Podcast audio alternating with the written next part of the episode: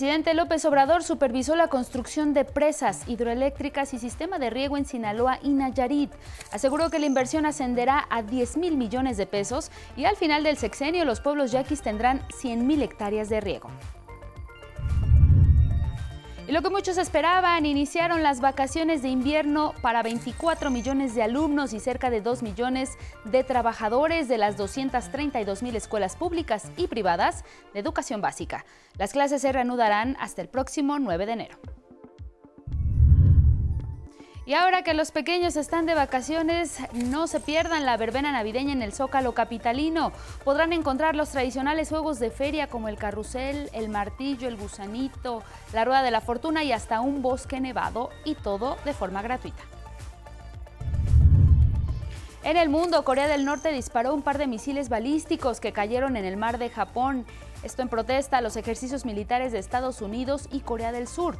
Así lo aseguró el gobierno norcoreano. Argentina está de fiesta. Su selección, comandada por Lionel Messi, consiguió el tricampeonato del mundo en un partido lleno de adrenalina que terminó con una tanda de penales que parecía eterna. El presidente López Obrador felicitó a los argentinos por su triunfo y su profesionalismo.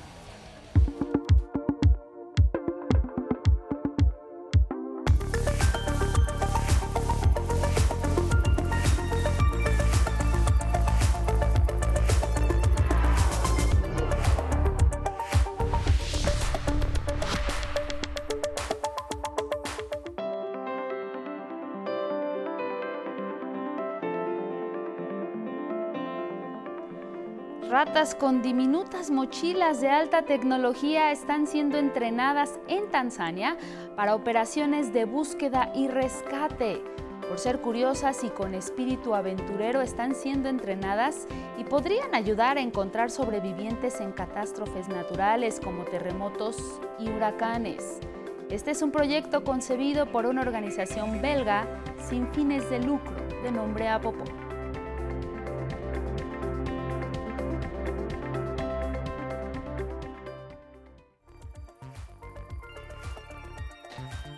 Con estas imágenes les damos la bienvenida. Lunes 19 de diciembre a 11 Noticias Matutino. Le invitamos a que se quede con nosotros. Tenemos la información nacional e internacional más relevante para que ustedes estén bien informados. Hoy agradecemos a Alberto Mujica y a Jimena Raya por su interpretación en lengua de señas mexicana. Y les recordamos que nos pueden seguir a través de Spotify, también en Twitter, en Instagram. Ya estamos en TikTok y en nuestra página de 11noticias.digital. Esta mañana me da mucho gusto saludar a mi compañera Carla Contreras. Buenos días. Hola, muy buenos días. Gracias por estar con nosotros en este inicio de semana. Gracias por seguirnos en todas las señales del 11 y le recuerdo que también nos puede escuchar a través de la emisora de radio IPN en el cuadrante 95.7 de FM. Muy buen lunes para quienes nos escuchan y ven en Jalisco TV del Sistema Jalisciense de Radio y Televisión y en Radio Universidad Veracruzana 90.5 FM. Mándenos sus opiniones y comentarios. Hashtag 11 Noticias. Para nosotros es un placer leernos y saber que están con nosotros. Que tengan excelente semana. Mucha información. Comenzamos.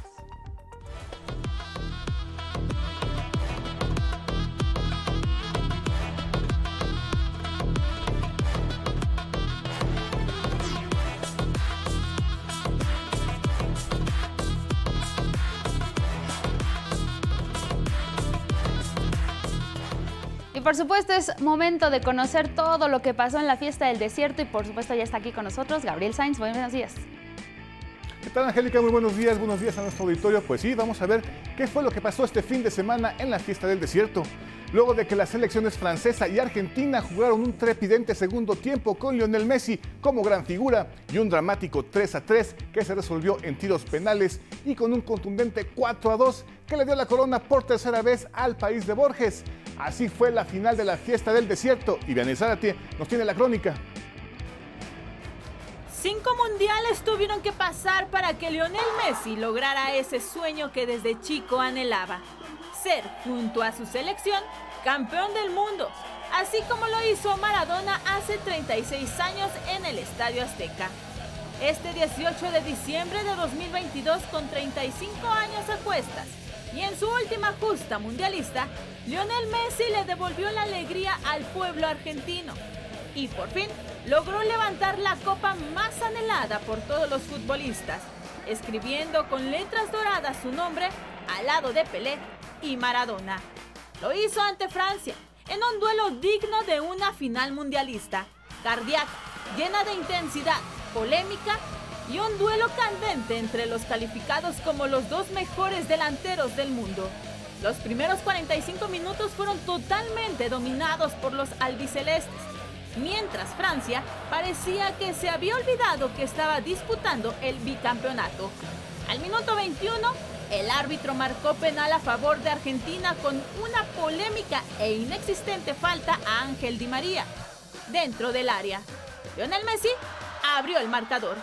Francia seguía sin aparecer y eso fue aprovechado por los albicelestes al minuto 36 con un gol de volea de Ángel Di María. Fue hasta los últimos minutos de la segunda mitad cuando Argentina dejó despertar a Francia, gracias también a un penal polémico, cobrado al minuto 80 por nada más y nada menos que su estrella, Kylian Mbappé, quien tras festejar la anotación, un minuto después haría el segundo igualando los cartones, poniendo de infarto la final. En tiempo extra, Argentina de nuevo con Messi adelantó al albiceleste, pero Kylian Mbappé hizo que Francia empatara de nuevo el marcador. Todo se definió desde los 11 pasos. Messi, Dybala, Paredes y Montiel hicieron su trabajo anotando en su oportunidad. El arquero albiceleste Dibu Martínez hizo el suyo al atajar el cobro de Coman, llevando así a Argentina a abordar su tercera estrella mundial.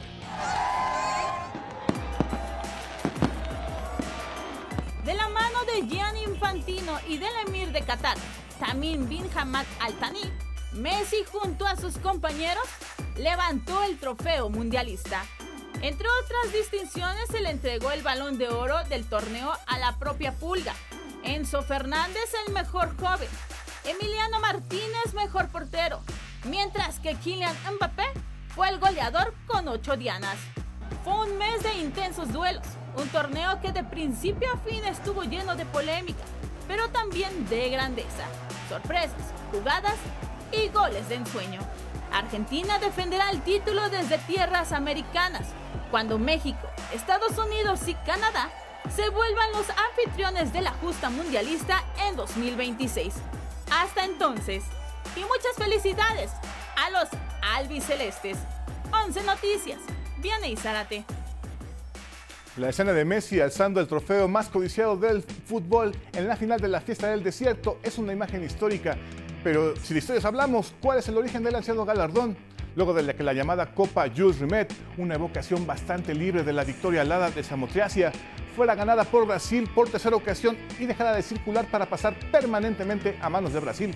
La necesidad de un nuevo trofeo llevó a explorar la respuesta de Silvio Gacinaga, que más que un trofeo es la historia misma de la escultura italiana con un vínculo directo a los personajes inacabados de los mármoles de Miguel Ángel, que parecen surgir de la roca, su silueta plenamente humana, pero sin descantarse hacia una etnia, enfatiza la humanidad que abraza al mundo, esférico, al mundo esférico como el balón en disputa. Tan sólido como un rodán y mucho más que la mayoría de los trofeos contemporáneos, pero de un agarre instintivo y plenamente humano. El primero que la alzó fue Franz Beckenbauer, con ambas manos desde la parte más delgada, que forma de forma instintiva y plenamente humana. Un domingo que lució interminable y que se ha prolongado hasta esta mañana en que todo argentino sigue festejando el campeonato. Los jugadores recorrieron las calles de Doha arriba del camión de los campeones, rodeados de su afición. Si bien la fiesta del desierto terminó, parece que el festejo argentino será eterno. Los aficionados albicelestes han salido a invadir las calles en todo el mundo para celebrar la tercera copa en España, en Nápoles, en Miami y aquí en la Ciudad de México, en el Ángel de la Independencia. En cada una de las ciudades han pintado de blanco y azul las calles, ondeando en lo más alto la bandera argentina. Pero la mayor, la mayor fiesta se vive en Buenos Aires, donde miles y miles de aficionados se han dado cita en el histórico obelisco para celebrar el campeonato que tanto lloraron, anhelaron y soñaron. También hay grandes fiestas en redes sociales. El capitán estrella del equipo, Leo Messi, agradeció el apoyo no solo de su familia y la afición, sino de todo el equipo que lo llevó a despedirse de las justas mundialistas levantando el trofeo. El rey Pelé felicitó a Argentina y Messi por este campeonato, pero también a Kylian Mbappé por el hat-trick que realizó en este encuentro, así como a Marruecos por su gran mundial. Neymar también fue uno de los que felicitó a su amigo Messi. El presidente de Argentina, Alberto Fernández, mostró la, alegría de ser campeón. Mientras que aquí en México, el presidente Andrés Manuel López Obrador felicitó a Argentina por profesionalismo, justicia y dijo, por mandato divino. El presidente francés Emmanuel Macron no solo felicitó a Argentina, sino también a la selección gala por su trayectoria y su combatividad. Mientras que el sábado se jugó el partido por el tercer lugar, encuentro que muchos dicen que no se debería realizar.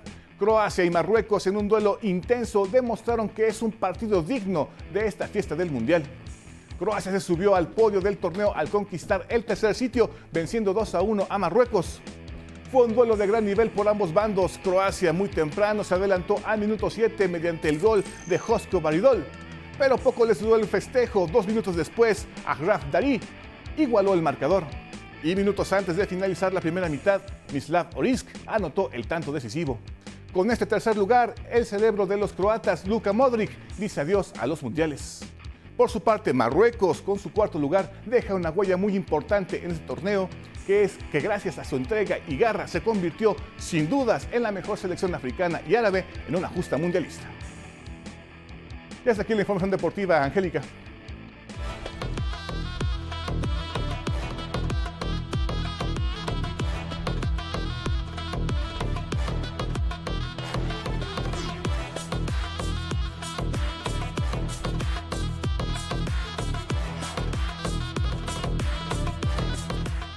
Gracias, Gabriel, por todos los detalles y vámonos con información nacional. Y es que el presidente Andrés Manuel López Obrador supervisó este fin de semana la construcción de presas hidroeléctricas y sistemas de riego. Esto fue en Sinaloa y en Nayarit. Informó que para estas obras el gobierno federal invierte 10 mil millones de pesos que garanticen agua potable, energía eléctrica y el riego de 100 mil hectáreas de cultivos de alimentos en esa región. Mi propósito es que para finales del gobierno que represento en Sinaloa, Nayarit y Sonora, donde también estamos haciendo un distrito de riego en los pueblos yaquis, podamos en conjunto dejar 100.000 hectáreas de riego. Este domingo recorrió las presas Picachos y Santa María en Sinaloa, que presentan ya un avance del 75%. Y el presidente López Obrador también se reunió este sábado con habitantes de la comunidad de San Francisco de Lajas en el municipio Pueblo Nuevo, allá en Durango, con quienes se comprometió, entre otras cosas, a mejorar la infraestructura carretera. Aquí la historia. Isidra tiene 65 años y es originaria de San Francisco de Lajas, del municipio Pueblo Nuevo, Durango. Dice que a su comunidad no la cambiaría por nada, pero eso sí, demanda cambios urgentes y la pavimentación de las carreteras es una prioridad. A esta comunidad escondida en la Sierra Madre Occidental llegó este fin de semana por primera vez un presidente de la República. Los pobladores por la carretera La Flor deben recorrer mínimo 18 horas ida y vuelta en automóvil para llegar a Durango capital. Los accesos carreteros son un problema que han tenido de toda la vida y que han pedido solucionar a todo funcionario que se les acerca, pero jamás ha sucedido. Esta comunidad indígena sostuvo un diálogo intenso con el presidente Andrés Manuel López Obrador, quien prometió que los trabajos de pavimentación iniciarán en el primer trimestre del año. Por tratarse de ustedes, porque se los digo de manera sincera, atendemos a todos, escuchamos a todos, pero la preferencia se le da a la gente humilde, por el bien de todos, primero los pobres. Por eso eh, vamos a llevar a cabo el plan de justicia, vamos a empezar por los caminos. En Lajas hay alrededor de 600 familias que sobreviven mayormente por la cosecha de sus siembras como maíz, frijol y hortalizas. Platicó María Ríos, maestra de la comunidad aunque recalcó que la comunicación terrestre es un problema y se siente más feo cuando alguien está enfermo, pues no tienen doctores y mucho menos hospitales a menos de tres horas. El camino muy quebrantado, desafortunadamente, y pues esperemos que hoy se nos dé la oportunidad de ahora sí estar más comunicados. Y en Lajas se esfuerzan por no perder su dialecto, el tepehuacán, como es el caso de la niña Carla, quien nos cantó el himno nacional.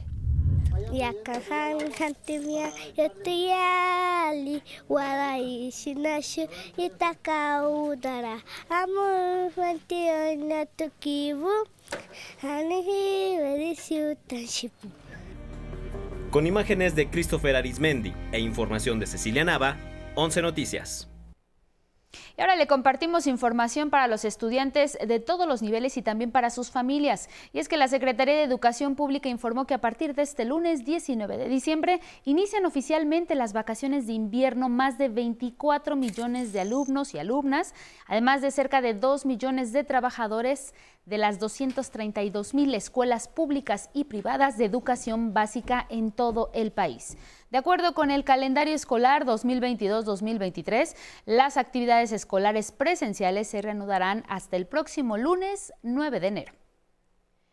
Y precisamente para iniciar estos días de asueto con el pie derecho y si ustedes están aquí en la capital de la República, no dejen de aprovechar esta oportunidad porque no hay nada mejor que visitar el Zócalo que se ha transformado en una gran verbena popular. Mire la crónica de Paola Peralta.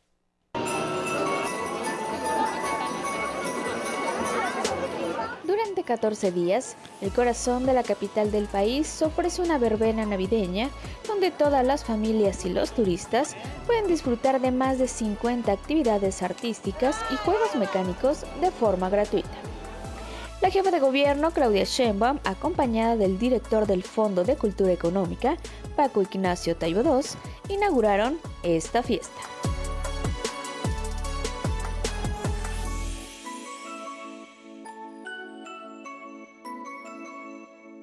Cabañas con juegos de destreza como tiro al blanco, canicas, boliche, lotería, una canasta de básquetbol y una mini portería de fútbol son parte de las actividades para disfrutar en familia. Los juegos de tipo feria también bastante dinámicos y entretenidos para los chiquillos. Que hay muchos juegos y les dan mucho tiempo para que se diviertan los pequeños. Hay juegos como los aritos, el tiro al blanco y él realmente sí se divirtió. Me, encantó esta vez. Muy bonito, está muy arreglado. Pues sobre todo que venimos todos.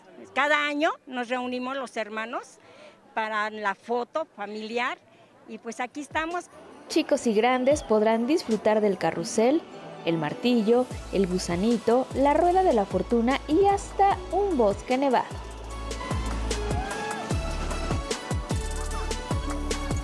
El cierre de la verbena navideña estará engalanado el viernes 30 de diciembre a las 7 de la noche con la proyección de Pinocho, la más reciente producción cinematográfica del director mexicano Guillermo del Toro. Las actividades artísticas se podrán disfrutar desde las 10 de la mañana hasta las 10 de la noche y los juegos mecánicos hasta las 6 de la tarde. Con imágenes de Eugene Pasol y Andrés Reyes, 11 Noticias, Paola Peralta.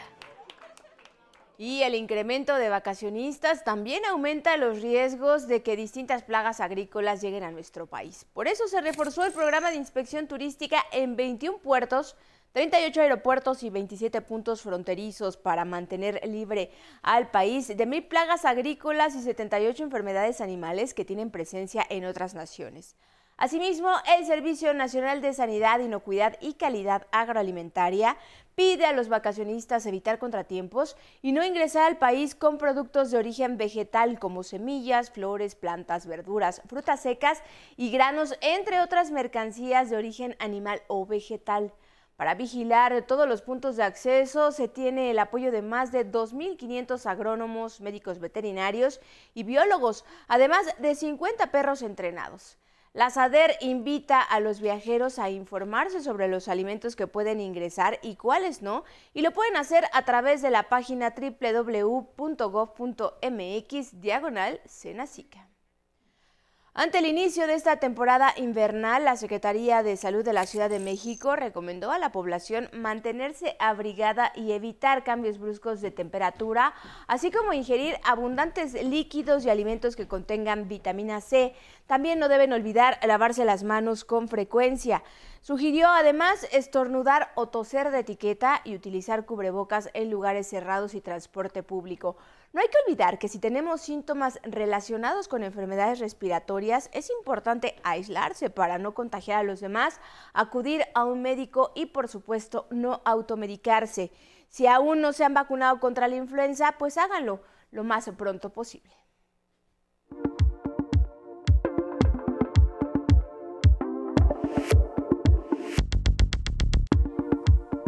Vamos a revisar lo que destacan algunos portales y planas de periódicos en el país. Arrancamos con 11 Noticias, que esta mañana ofrece un texto sobre la delfinoterapia. Es una alternativa para la mejora social, físico o bien emocional. Y es que se ha descubierto que estar cerca de los delfines, escuchar su geolocalización, su ecolocalización y también la sensación de su nado funciona como terapia relajante y de sanación. Lo puede revisar en este portal. Nos vamos ahora con Contralínea. La calle no hace en 2022, mil indigentes murieron en México. Es el título que ofrece hoy Contralínea. La calle violenta a las personas en situación de calle. Los discrimina y su salud física y mental se deteriora rápidamente. Las principales causas de estos fallecimientos son prevenibles, es lo que dice esta información. Neumonía, insuficiencia respiratoria, asfixia, heridas por arma de fuego, intoxicación, atropellamientos y quemaduras. Hasta aquí nos quedamos, nos vamos a ir a un corte, le invitamos a que se quede con nosotros para conocer el estado del tiempo.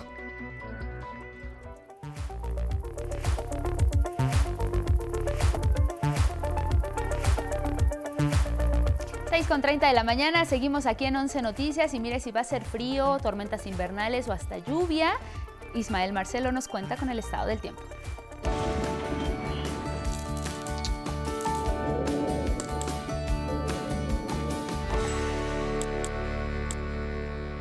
Muchas gracias, Angélica. Muy buenos días. Iniciamos la semana con la presencia del Frente Frío 17 que se encuentra en el Golfo de México y una vaguada polar que son vientos gélidos recorriendo los estados del noroeste mexicano.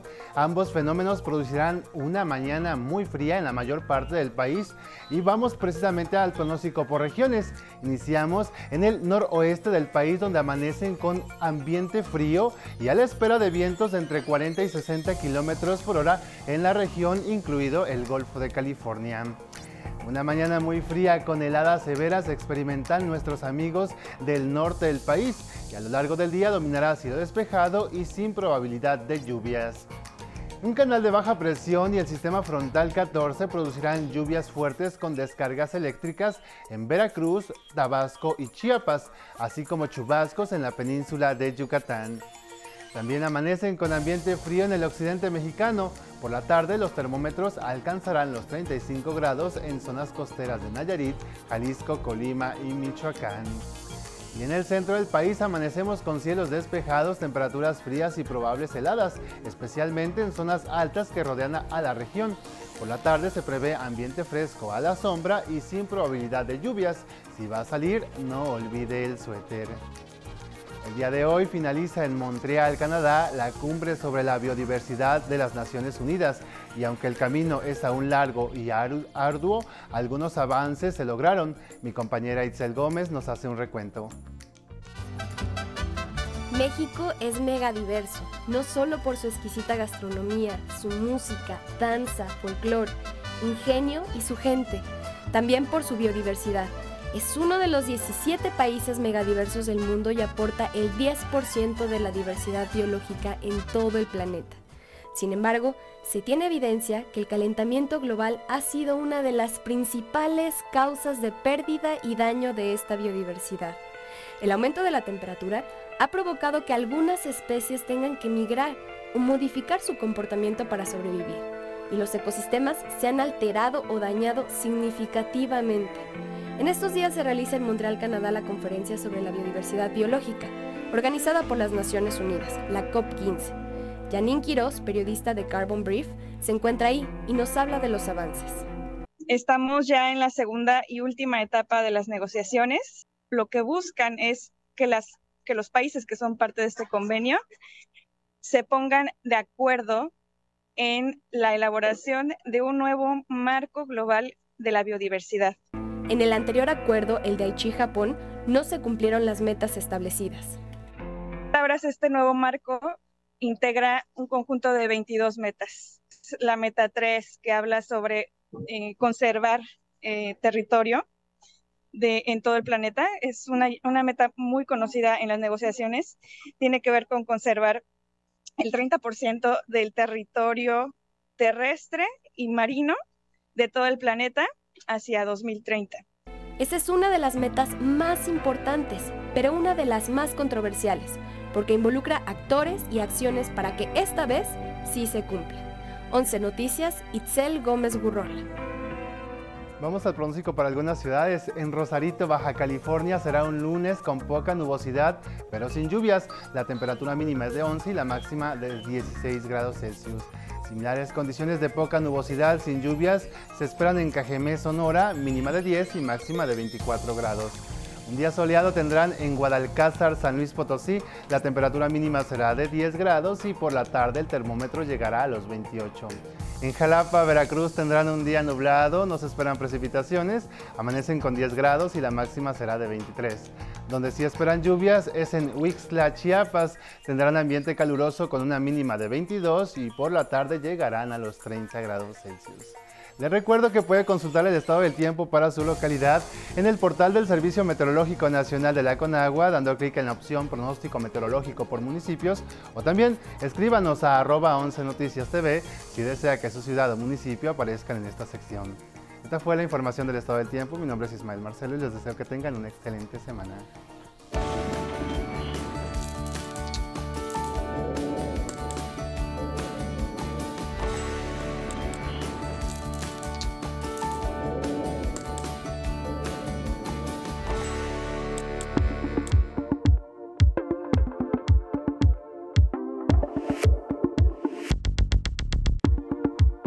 Gracias Ismael. Y miren, esta semana en Agenda Politécnica, la historia de Radio IPN, emisora que ya es un ícono de la identidad guinda y blanco. Es esta. Muy buenos días, esto es Agenda Politécnica. Esta casa de estudios tiene su propia voz, de hecho una voz muy potente que se expresa a través de la radio en el 95.7 de FM con contenidos de ciencia, cultura, música, en fin, la visión fresca de esta institución. Vamos a conocer un poco de Radio IPN.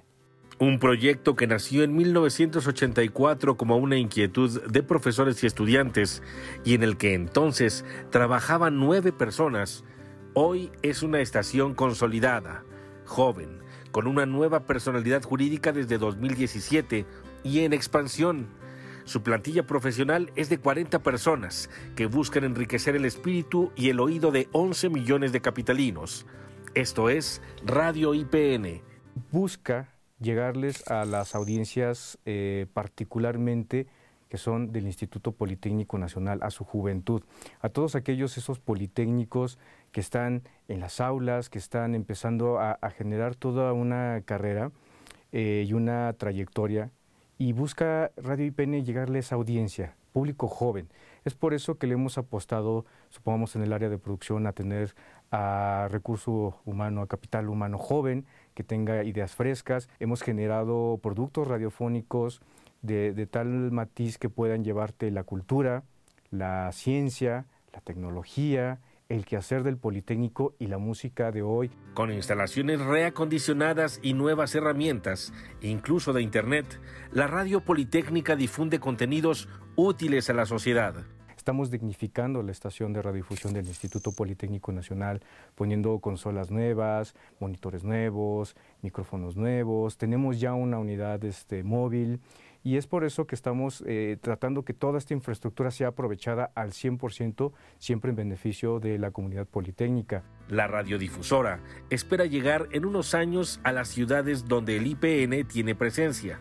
En esto se apoyará en la infraestructura de su emisora hermana, el 11. Estamos este, tratando de llegarles a, nuestras audiencias a través de, los mismos productos que desarrollamos aquí, los ponemos en formato podcast, pero también estamos transmitiendo en línea 24 horas seguidas. Tú puedes escucharnos en cualquier este, parte del mundo a través de nuestra página web pero también las transmisiones en vivo este, y coberturas también las estamos haciendo a través, supongamos, de nuestra unidad móvil, que ya podemos visitar cualquier parte y transmitir en estos lugares. Entre las transmisiones más recientes e importantes de Radio IPN, destaca la Noche de las Estrellas, evento que compartieron en conjunto varias radiodifusoras de la capital. Es una muestra de esta voz poderosa. Es un hit histórico en el sentido de que la unidad móvil... Eh, fue un punto de, reunión para diferentes radios públicas, hermanas y universitarias. Radio NAM, Radio Educación, Ibero Radio, Radio Anáhuac, Altavoz, este, Horizonte, Reactor, imagínate, también estuvo Código 21, Ruido Blanco. Lo que vemos a la radio en un futuro es como una radio que tenga presencia nacional, que siga manteniendo su espíritu joven, como lo tiene el Politécnico, esa frescura. Con imágenes de Christopher Arismendi, es todo en Agenda Politécnica. Hasta la próxima.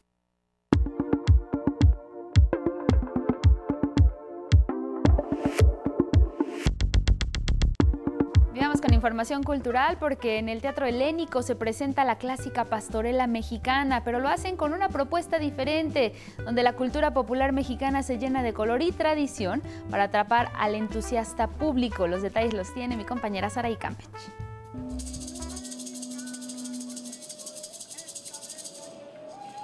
Con sus pastores, diablo, pecados y músicos de más de media vida, volvió la pastorela mexicana en el claustro del Instituto Cultural Helénico. Yo fui convocado a esta, a esta compañía como actor hace 22 años, pero Rafa Pardo cuando, cuando vio mi currículum pues se dio cuenta de que le funcionaba más como músico que como actor y en esa época yo acababa de conocer precisamente a mis compañeros del grupo Son del Pueblo y pues los invité a participar aquí y pues desde entonces aquí estamos juntos. Con un escenario típico de los montajes del siglo XIX y XX, la compañía, encabezada por Rafael Pardo, mantiene desde hace tres décadas el sincretismo acuñado en 1223 por Francisco de Asís.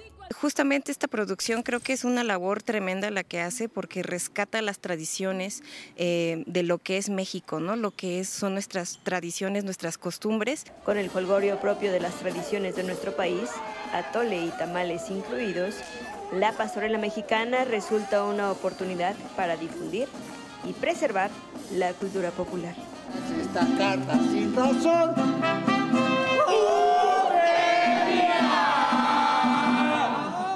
es lo, más bonito que tenemos y no debemos de dejarlo pasar, debemos de continuar.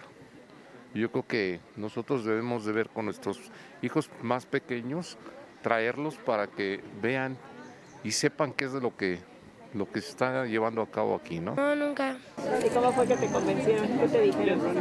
Pues mi mamá me dijo y mi papá me convenció es una buena experiencia. La verdad es que nunca habíamos venido a una pastorela así en la familia, ¿no? Hasta el 26 de diciembre, la pastorela mexicana en Avenida Revolución 1500, Colonia San Angelín. Con imágenes de David Ramírez, 11 Noticias, Saray Campeche película mexicana Mi suegra me odia es una comedia donde la lucha por la aprobación de una nuera hacia su suegra se desata en medio de una batalla para evitar perder al hombre que ama algo que casi no ocurre en México. La historia la tiene Paola Peralta. De youtubers a directores de cine. Después de tener un gran éxito en sus videos, los influencers Loreto Bernal y Andrés Frederson presentan su segundo filme Mi suegra me odia, que trae de vuelta a una de las villanas más queridas de México, Tati Cantoral. ¿Tú crees que mi hijo va a creer que su santa madre sea capaz de algo así? Y llegar a una sala de cines en esta época y en mí, en mi historia personal, es un triunfo.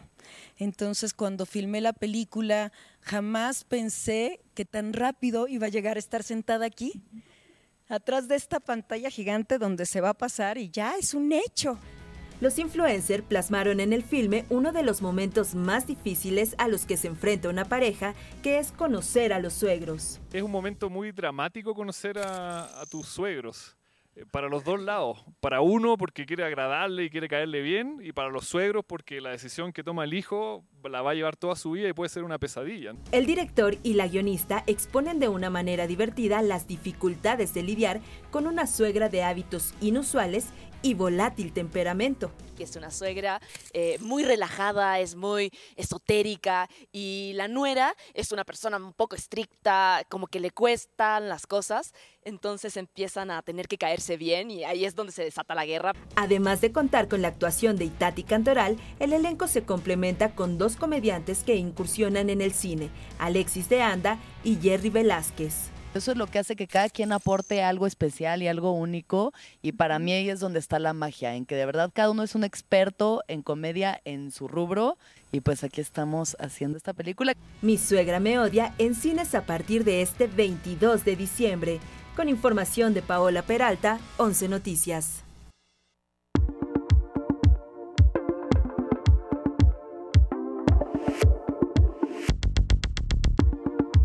Es tiempo de ver qué destaca en este día la prensa internacional y comenzamos con el diario español El País que dice la Fiscalía del Tribunal Constitucional está en contra de suspender la reforma legal. Asegura que dicha fiscalía es contraria a la adopción de medidas cautelares como las reclamadas por el Partido Popular para suspender el procedimiento legislativo en el marco de la reforma de las normas que rigen el Consejo General del Poder Judicial. En otra de sus notas de portada señala que Putin maniobra contra los magnates que le son poco afines. Dice que el régimen desprestigia y expropia activos a los empresarios críticos. Destaca también en primera plana una de las fotografías que sin duda han recorrido el mundo y son los festejos de la selección argentina luego de ganar esta tan esperada copa allá en Qatar. En Estados Unidos, la portada de Washington Post dice la falta de moderación de Trump perdura. Detalla que Donald Trump trasplantó el caos y desacató a la legalidad de la Casa Blanca hacia su vida personal tras la presidencia, lo que lo llevó a una investigación criminal. En otra información nos dice que Kristen Sinema, la senadora por Arizona, lleva meses saliendo del Partido Demócrata. Esto porque finalmente la política se considera independiente. Y en su imagen principal también la dedica a los nuevos campeones de la fiesta del desierto luego de su triunfo sobre Francia. Y nos vamos hasta el sur, allá en Argentina, donde todos los diarios destacan en sus portadas exclusivamente el triunfo de su seleccionado nacional en Qatar. El Clarín dice, gracias Messi, y señala que en la final pues hubo una explosión que se extendió por muchas partes del mundo, sobre todo allá en Argentina, donde miles de personas salieron a las calles para celebrar a su selección pues va un, abrazo para todos los argentinos que sin lugar a dudas pues festejaron en grande y seguirán festejando en los próximos días. Y ahora abrimos la ventana del mundo porque este domingo se conmemoró el Día Internacional de Migrantes. Millones se desplazan de sus lugares de origen buscando una mejor calidad de vida o bien evitar la muerte ya sea por violencia o por hambruna. Es la historia de Federico Campi. Se conmemora el Día Internacional del Migrante. Las cifras más recientes de 2020 registran 281 millones de migrantes en el mundo, equivalente al 3.6% de la población mundial, de acuerdo con la Organización Internacional para las Migraciones de la ONU. Deben sortear toda clase de muros y el peligro de ríos, mares o desiertos que recorren hasta alcanzar sus destinos. Desde 2014, más de 50.000 migrantes han muerto en distintas rutas migratorias en todo el mundo. Este año, al tratar de ingresar sin documentos a Estados Unidos desde México, al menos 853 personas fallecieron, una cifra récord. Durante la pandemia, los migrantes tuvieron un papel esencial en Estados Unidos para mantener la cadena alimenticia, en el cultivo como trabajadores agrícolas y en restaurantes y tiendas de abastecimiento como empleados de servicios.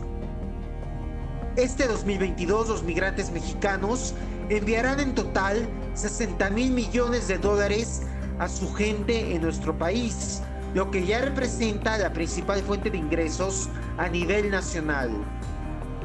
Cientos originarios de República Dominicana, Cuba, Colombia y Nicaragua cruzaron desde México a Eagle Pass, Texas, donde se entregaron a la patrulla fronteriza para solicitar asilo. Cruzaron por otra área, evadiendo los contenedores que las autoridades de Texas habían colocado. El miércoles 21 de diciembre concluye la norma sanitaria contra COVID, título 42, en Estados Unidos, vigente desde marzo de 2020, que permite la expulsión inmediata de los indocumentados. 11 Noticias, Federico Campbell Peña. Sobre la crisis en Perú, el primer ministro Pedro Angulo reconoció que se deben investigar los excesos cometidos por el ejército y la policía en la represión a los manifestantes que ha dejado al momento un saldo de 24 muertos. Pero al mismo tiempo, el gobierno decretó toque de queda en la provincia de Huamanga, departamento de Ayacucho, para tratar de contener las protestas contra el arresto del expresidente Pedro Castillo el pasado 7 de diciembre poblano pues tenemos un dolor, un sentimiento profundo de nuestros compatriotas quienes pues han hecho una lucha justa. En tanto, la Embajada de México en Perú abrió un chat en WhatsApp para recibir notificaciones de los paisanos que están varados en Cusco y otras regiones. En el Vaticano, el Papa Francisco pidió el fin de la violencia y la apertura al diálogo. Oremos también por la paz para que cese la violencia en ese país y se inicie el camino del diálogo para superar la crisis política y social que aqueja a la población. Del otro lado del mundo, Corea del Norte lanzó dos misiles balísticos que recorrieron 500 kilómetros y cayeron en el mar de Japón después de que Pyongyang dijo haber efectuado una prueba crucial para construir un misil balístico intercontinental de mayor potencia. El gobierno norcoreano aseguró que sus pruebas se dan en respuesta a los ejercicios militares entre los ejércitos de Estados Unidos y Corea del Sur, mientras Washington reiteró su férreo compromiso con la defensa de Japón y Corea del Sur. Y el Papa Francisco escribió una carta de renuncia en caso de que problemas médicos le impidieran ejecutar sus deberes. En declaraciones al diario español ABC, Francisco dijo que poco después de ser elegido papa en 2013 le dio la nota al cardenal Tarciso Bertoni, después eh, eh, que era entonces el secretario de Estado en el Vaticano y quien renunció poco después.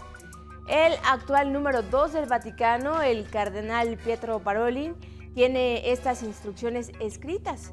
El jefe de la Iglesia Católica cumplió ya 86 años el sábado pasado y sufre desde hace meses dolores de rodilla.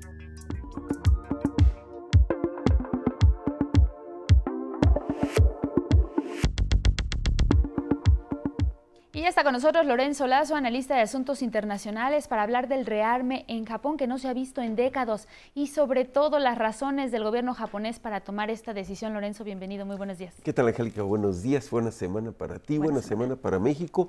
Y sí, el pasado día 16 de diciembre, sorpresivamente, el gobierno japonés anunció que en tres documentos estaba dando a conocer la decisión de iniciar un proceso de rearme defensivo que llegaría a tener el 2% del Producto Interno Bruto del Japón.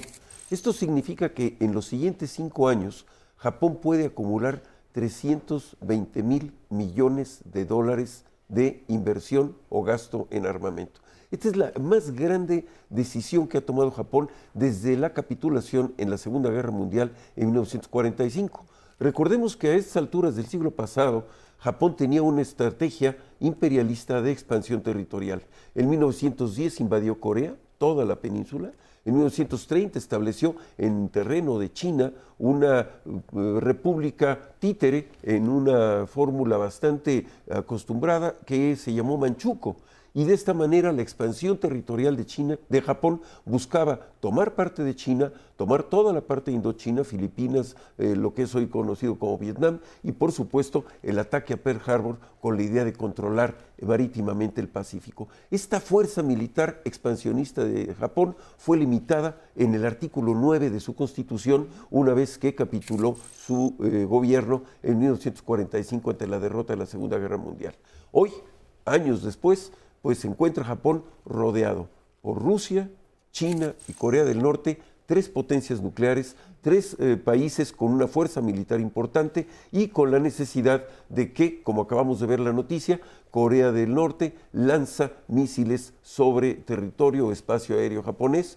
Eh, las maniobras militares que realiza China en el mar de Japón o en zonas que también están en disputa, como las islas del norte con Rusia, pues esto ha llevado al eh, primer ministro que pues acaba de iniciar, Fumio Kushida, en sustitución, lamentablemente, de la muerte de Shinzo Abe, sabemos que fue asesinado brutalmente. Bueno, el primer ministro Kishida ah, es el primer primer ministro del Japón que acude a una reunión de la OTAN. Es el primer primer ministro del Japón desde la capitulación de 1945 que anuncia este rearme defensivo con importantes eh, compras a Estados Unidos de más de 1.500 misiles Tomahawk que pueden llegar a tener impacto en China continental y que por supuesto implica pues una duda respecto a lo que se define como armas defensivas o armas ofensivas. Lo que vemos necesariamente es un cambio muy importante del escenario eh, del eh, teatro de militar que pudiera tener Indochina y Asia y que esto implica también un cambio en el balance de poder que inmediatamente tuvo reacciones por parte del gobierno chino, donde un vocero de la Cancillería china pues dijo que no era el camino, que era necesario establecer caminos vía la, la vía diplomática. Pero en esta época, pues la situación que inspira a Japón pues es necesariamente el problema de Ucrania en donde un país avasalla a otro por la debilidad militar o por el aislamiento militar, debido a que, como sabemos, Ucrania no es miembro de la OTAN. Japón con China, con India y con Australia y Estados Unidos tiene un acuerdo militar y están pensando crear una nueva OTAN en el Pacífico, en donde Corea del, del, Sur, por ejemplo, pudiera participar. Recordemos que Japón tiene desde el final de la Segunda Guerra Mundial destacamentos del ejército estadounidense, más de 60 mil efectivos, eh, posiciones en Okinawa, participaciones de la séptima flota en sus costas, con la idea de contener también la expansión de lo que fue entonces la Unión Soviética o en un momento dado también lo que vemos con China que está creando esta expansión o este interés de eh, dominio geopolítico y geomilitar con la idea de llegar quizá a tomar Taiwán. Todo este escenario cambia totalmente el clima político y el clima militar y Japón pues reacciona de una manera importante con el apoyo de los Estados Unidos, con el apoyo de los aliados occidentales, con la idea de que se rearme para que tenga la capacidad suficiente de defensa y, en su caso, de una manera importante, tenga una marina, una fuerza aérea, una capacidad tecnológica de ciberseguridad que esté acorde con lo que estos tres vecinos de capacidad nuclear tienen. Japón tiene también el límite de no tener armas nucleares en su territorio. Ahora, Lorenzo, hacías mención del apoyo que tiene de otras naciones Japón. ¿Qué pasa con el apoyo directamente de, eh, de su pueblo, digamos? Porque el primer ministro ha expresado que esto lo está haciendo principalmente para defender a su nación. Pero ¿cómo lo toman los japoneses? ¿Que la opinión pública está a favor? ¿Cómo, cómo Hace una década el pueblo japonés siempre ha sido un pueblo creado con una visión pacifista. Lo que ha sucedido a partir de la invasión de Ucrania y con la amenaza de la posible eh, anexión violenta de Taiwán por parte de China es un cambio casi del 60% en encuestas a favor de la defensa territorial de Japón respecto a estas amenazas. De acuerdo, Lorenzo. Pues ahí está el panorama, veremos qué es lo que ocurre precisamente con estas reacciones de, de las otras naciones de Asia, en donde como ya nos platicabas, pues no están tan de acuerdo con eso. Es un cambio histórico y como tal, pues merece ser visto con mucha atención. De acuerdo. Pues muchas gracias, Lorenzo. Te vemos el siguiente lunes. Muy buena semana. Buena semana. Nos vamos a ir un corte. Quédese con nosotros porque todavía le vamos a platicar más del mundo. Nos enlazaremos hasta la Dolce Welle en Alemania para que nos cuenten qué es lo que está pasando allá con los mercados. Quédese con nosotros.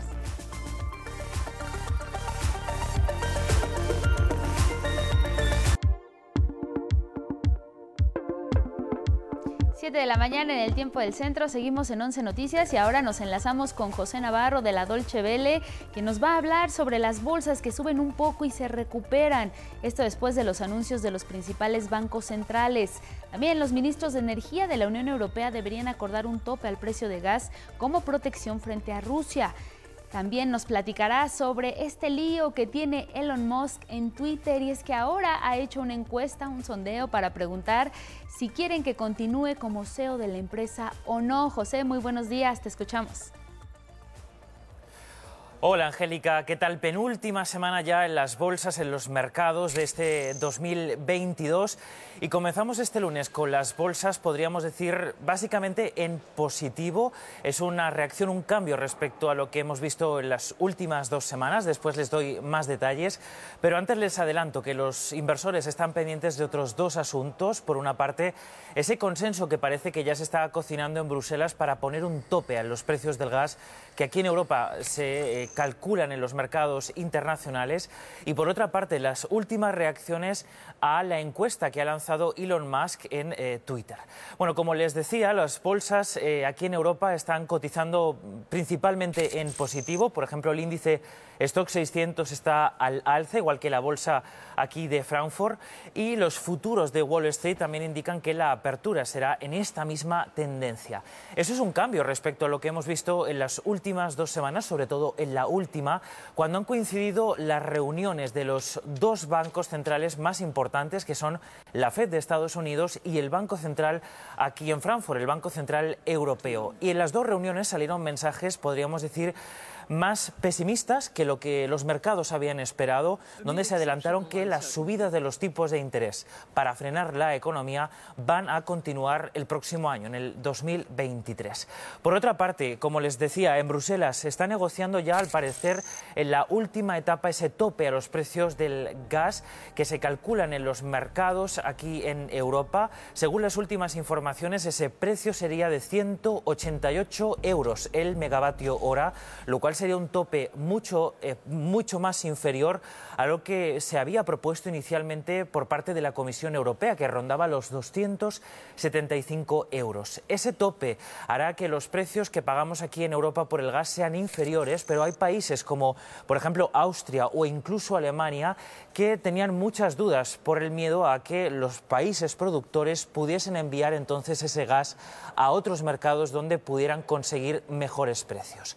Y por último, les adelanto que hay una reacción positiva en las acciones de Tesla a la encuesta que lanzó este fin de semana Elon Musk. El eh, presidente ejecutivo de Twitter ha lanzado una encuesta que ha resultado que más del 57% de los que han participado piden que Elon Musk deje ese puesto dentro de la compañía Twitter.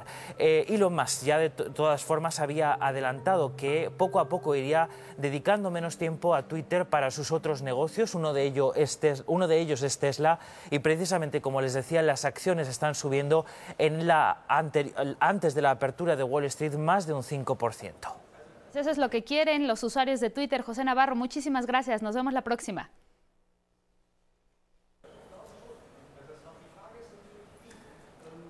Gracias, Angélica. Nosotros seguimos pendientes de la evolución de todas estas noticias.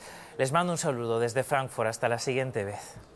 Hasta la próxima, José Navarro de la Dolce Vele. Vámonos con otra información, es que iniciaron las tradicionales posadas y estas fiestas que son tan populares, bueno, se emplean las piñatas. Son el centro de la algarabía porque ya sabe usted, están rellenas de fruta, de dulces, incluso hasta juguetes. Para conocer su origen y tradición, le mostramos cómo es que artesanas y artesanos dan vida a esta bella tradición ancestral. Arnold Gutiérrez nos cuenta. En Acolman, pueblo mexiquense con encanto, se le considera la cuna de las piñatas coloridas que dan magia y alegría en esta temporada de Navidad y otras festividades de México. Cientos de familias viven de esta herencia ancestral que data de al menos 400 años. En este ex convento de San Agustín se hizo la primera piñata de barro a nivel nacional con frutas de temporada. En lo personal llevo 20 años trabajando la piñata yo inicié por mi mamá, que ella es la que empezó a, pues se le surgió la idea que pues siendo el a Colman la cuna de la piñata, ¿por qué no haber piñatas para la venta de, de lo que era la feria de la piñata? Entonces así ella emprendió pues esta artesanía y ahora actualmente nosotros que somos sus hijos eh, seguimos con esta tradición. Una familia dedicada a esta actividad desde hace décadas retomaron su oficio desde agosto pasado para vender en esta temporada. De acuerdo con estos artesanos, algunos producen más de 10.000 piñatas de diferentes tamaños en el año para el mercado local y nacional. Estas piñatas tienen muchas formas, pero la original es la estrella de siete picos, que representa a cada uno de los siete pecados capitales. Soberbia, avaricia, lujuria, ira, gula, envidia y pereza. Elaboramos nuestras piñatas conforme lo que pues sabemos de la historia, que los colores deben de ser muy vistosos, una piñata eh, muy atractiva, puesto que se dice que cada uno de lo que es la venda, el palo, la piñata tienen su significado, entonces todo eso tiene que envolver en la actualidad a nuestros clientes. Elaboran ollas de cartón coloridas de siete colores, desde pequeñas hasta monumentales, para adornar las fiestas patronales, la Navidad, Día de Muertos, primeras comuniones y hasta bodas a petición del cliente. Yo estoy usando un papel china para hacer unas hojas. Con estas hojitas vamos a, elaborar las famosas nochebuenas.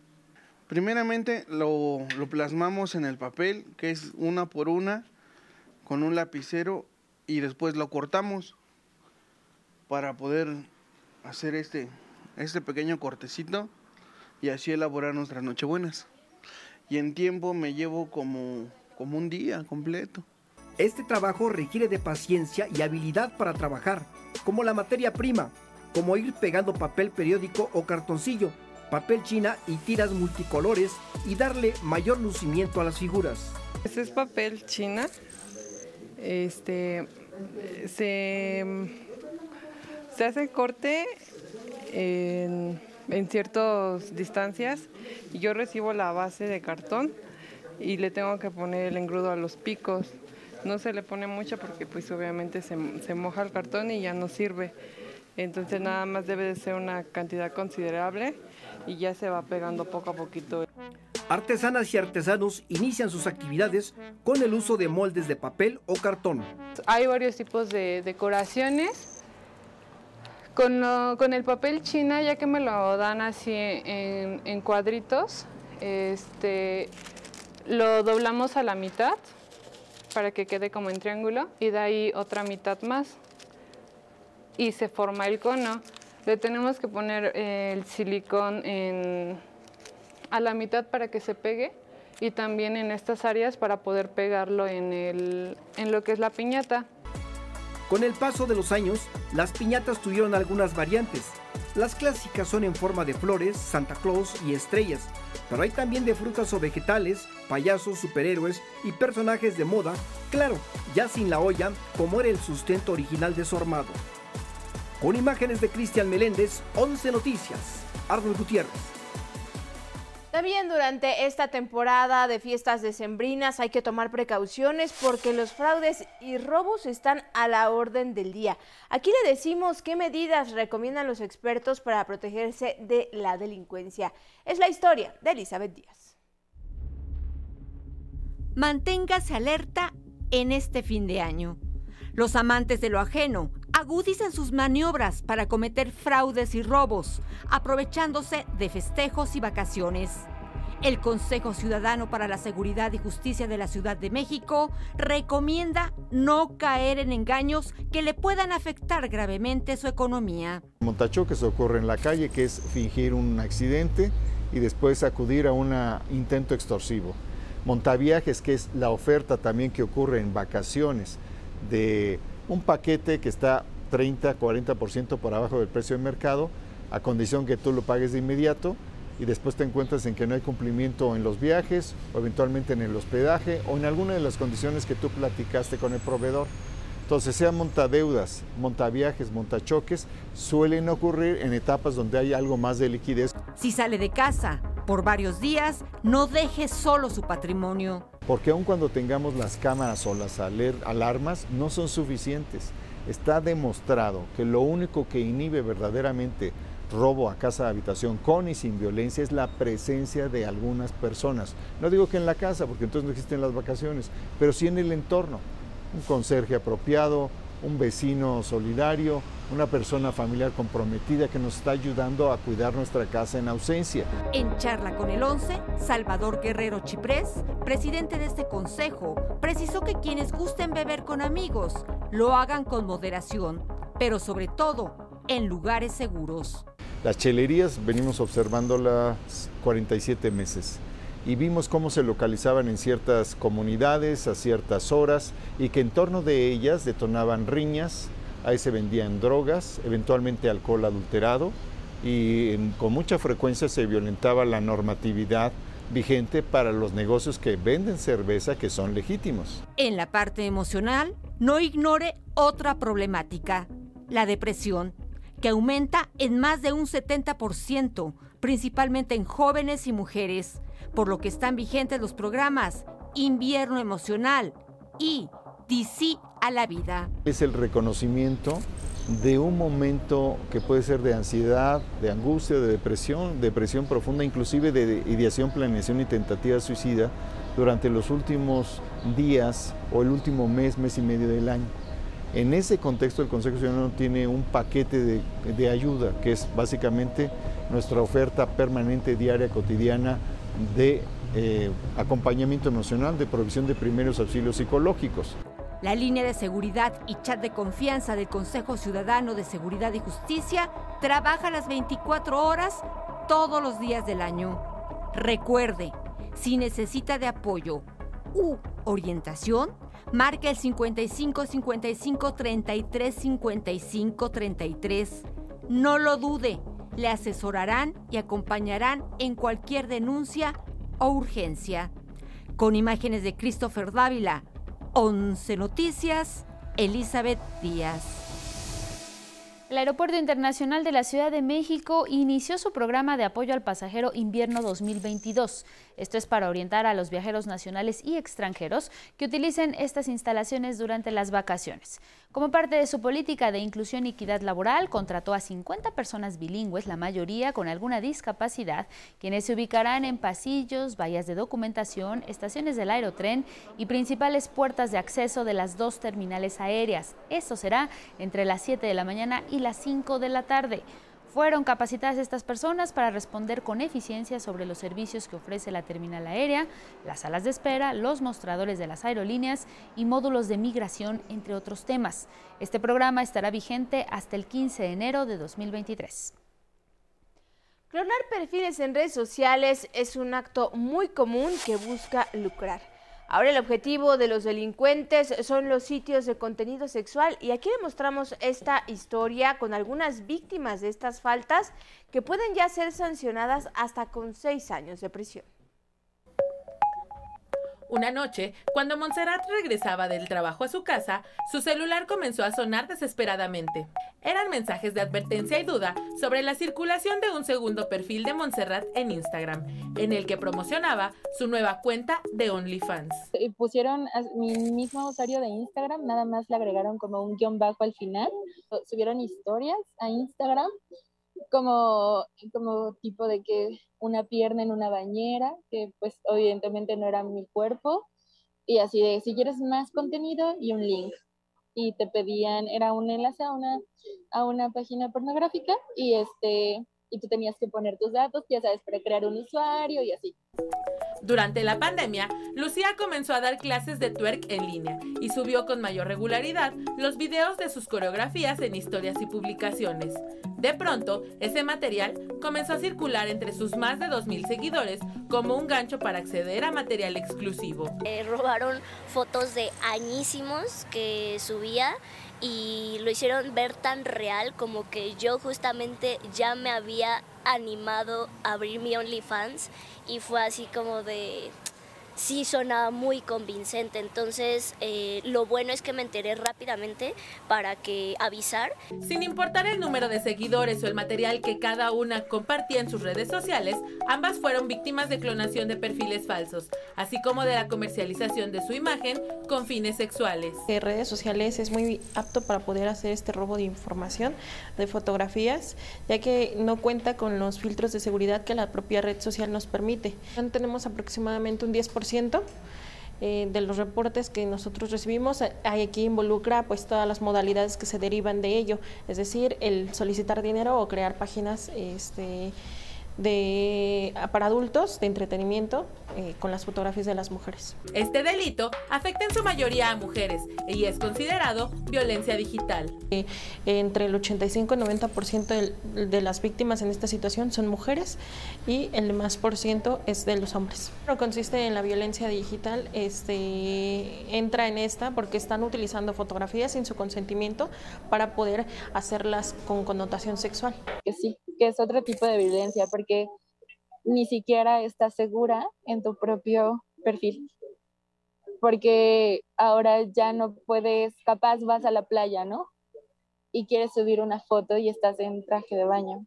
Ya no puedes hacer eso, porque entonces te da miedo y alguien va seguro a tomar tu foto y puede pasar esto. Qué mala onda, qué poca madre que se estén aprovechando de ese aspecto de que somos bailarinas y lo quieran De acuerdo con el conjunto de normas que conforman la ley Olimpia, la violencia digital puede ser sancionada con seis años de prisión. Sin embargo, la Comisión de Delitos Digitales, incluido este, aumentaron al doble tras la pandemia, principalmente en Facebook e Instagram. En aquel tiempo del 2019 teníamos un aproximado de entre 2.000 a 3.000 reportes mensuales. Ahorita tenemos un aproximado de 6.000 reportes mensuales. Todo esto se derivó de la pandemia. Además de la extorsión y el robo de datos. Lo peor de todo es la normalización la, normalización fue lo que me afectó, porque yo estaba como asustada pensando qué hice mal, qué subí, a qué le di like, qué fue lo que pasó. Y a todas estas mujeres que ya les ha pasado y que, y que se dieron cuenta, me dijeron como no te preocupes, es normal. Con información de Gabriela Jiménez, 11 Noticias. Ya le adelantábamos más temprano que la terapia con delfines va en aumento porque no solo es relajante, también ayuda en la rehabilitación física y emocional. Mi compañera Araceli Aranday nos explica de qué se trata. Este maravilloso ejemplar acuático ofrece apoyo paliativo con solo sentir su cercanía. De cierta manera funciona, o sea, el estar cerca del animal, escucharlos, eh, se puede escuchar su ecolocalización, eh, el sentir que están nadando junto a ti, es relajante y es terapéutico. La ecolocalización es el sonido que emiten los delfines para ubicarse y buscar su alimento. Esta vibración, dicen, es altamente relajante. Llegan algunas personas como con esa idea de, terapia, de acercarse a la naturaleza. La demanda de personas buscando la cercanía del cetáceo ha crecido en los dos últimos años, según los tour operadores. Los estanques en espacios controlados y certificados es la apuesta en diversos destinos turísticos del país. Sin embargo, la modalidad del nado con delfín libre toma un importante auge. Llevar a la gente que nade con delfines bajo los términos del delfín, no en una alberca, ¿no? que el delfín decida lo que quiere hacer. Hay días que vamos y no, no nos hacen caso, por más que entremos al agua. Y hay otros días que por más que nademos con ellos no se van. La delfinoterapia no sustituye a la farmacología. Su práctica, dicen, aporta mejoría sintomática a través de agua marina y la interacción con delfines. La terapia que se realiza bajo la responsabilidad del usuario está contraindicada para personas con enfermedades contagiosas heridas abiertas, epilepsia o esquizofrenia, miedo al agua, a los animales o a situaciones y personas extrañas. Desde Puerto Vallarta, Jalisco, con imágenes de Eduardo Casanova, 11 Noticias, Araceli Aranday. Bueno, pues así nos vamos. Gracias por haber arrancado la semana con nosotros. Sigan aquí en la señal del 11. Excelente mañana para ti, Angélica, para todo el equipo de 11 Noticias. Hasta mañana. Muchas gracias Carla Contreras y a todos los que nos siguieron a través de Radio IPN y a través de nuestras redes sociales. Que tenga un excelente lunes. Hasta mañana.